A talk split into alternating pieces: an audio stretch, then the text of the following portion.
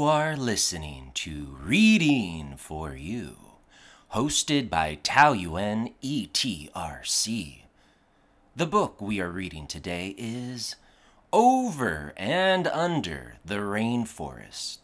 It is written by Kate Messner. I am Teacher Ryan. And I am Maggie. We will be guiding you through the reading today. 欢迎收听外师带你读绘本 Reading for You。今天我们要介绍的 SDG 书是《Over and Under the Rainforest》，让我们一起来探索热带雨林的世界吧。而它的永续发展目标是陆地生态。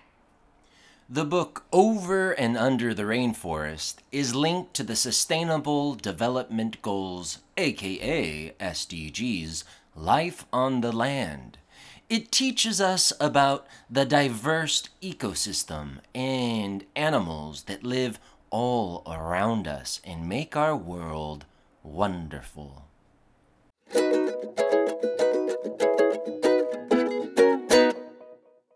Oh, it is super hot recently. It's so hot, and even though we have the air conditioning going, this podcast room feels like an oven. I agree with you.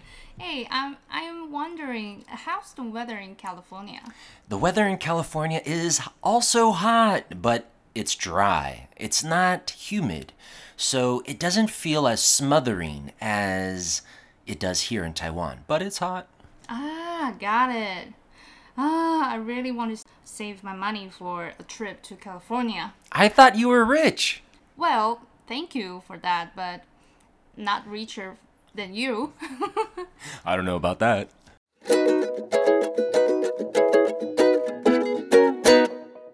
so, let's talk about our book today. Why did you choose this book to share with us?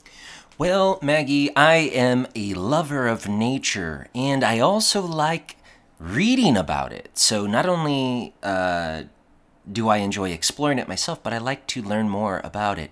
And this book, um, which is about the rainforest, brought a lot of a lot of the images of wild animals to life for me. So I was very excited with this one.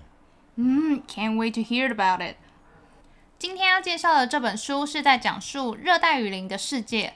我们都知道，热带雨林是全世界生物最丰富而且最多样的一个地区，而它同时也兼具了调节气候的一个大工程。 所以呢，今天要维护一个美好的地球，势必也要维护好我们的热带雨林。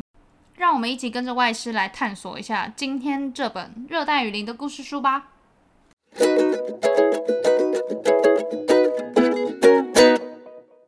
High in the canopy, a furry dark shadow clings to a branch. Tito lifts his hands to his mouth and sends a roar to the sky. The forest waits. Quiet. Then.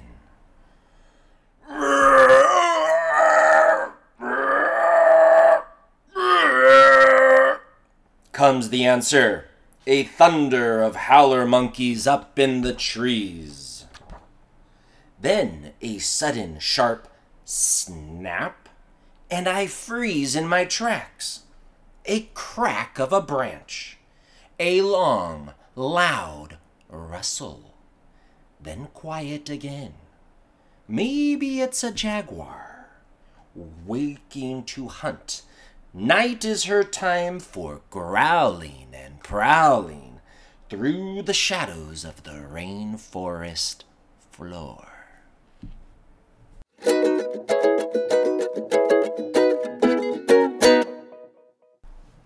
So, Maggie, what do you think we could learn from this? Um, I think nature is interesting. It can be quiet, can be dangerous or peaceful.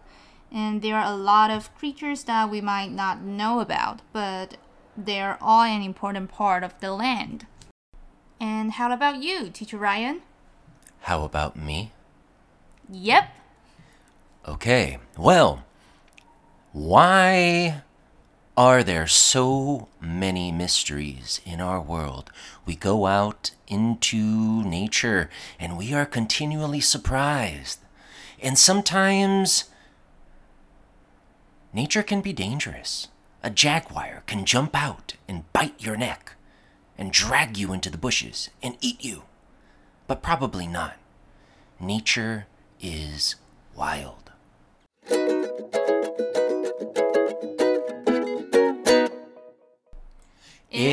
our activity time! In the worksheet, you write down one of the words that the teacher is going to introduce and answer both the teacher and your solution to the book's SDG. Teacher Ryan, please tell us your three favorite words. My three favorite words starts with growling. G R O W L I N G. Growling, 咆哮的。 And the second word is slender. S L E N D E R. slender 苗条的 And the last one is gurgle. G U R G L E. gurgle 咯咯声 That's good to know. Please make a sentence with um slender. But I want to do gurgle. Okay, then just do the gurgle. Okay, I'll do slender. Teacher Ryan has become more slender since he moved to Taiwan. Also, the book's SDG is life on the land. So, my question of the day is if you're going to a rainforest, what stuff should you bring? Well, you got to make sure that you are protected by insects because the insects in the rainforest are massive and a lot of them are very poisonous. You do also have to worry about crocodiles and jaguars, so you might want to take a really big gun. No, I'm just kidding, kids. Do not play with guns. But seriously, protect yourself. Exactly. We can't wait to see your worksheet. Write down your answers and send your worksheet to the Google form. You will probably win a big prize. You know why? Because I found out very few people are sending in their worksheet. So if you do it, you will probably have a very good chance of getting it. Can't guarantee, but you just might. For more information, please visit Taoyuan ETRC Facebook or website. 感谢同学们今天的收听。学习单的投稿链接我们一样放在桃园市英语教学资源中心的脸书或是官方网站，只要投稿一次就有一次的抽奖机会，说不定下一次的得奖者就是你哦。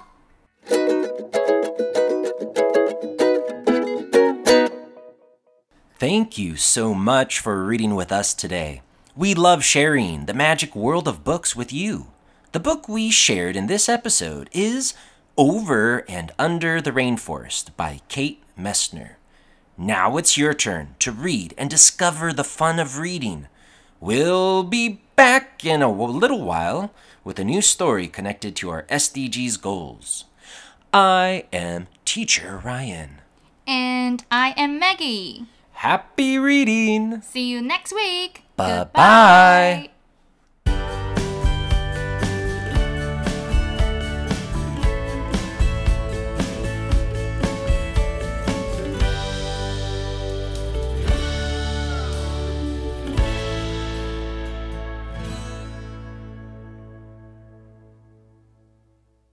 This program is sponsored and produced by Tao Yuan, ETRC.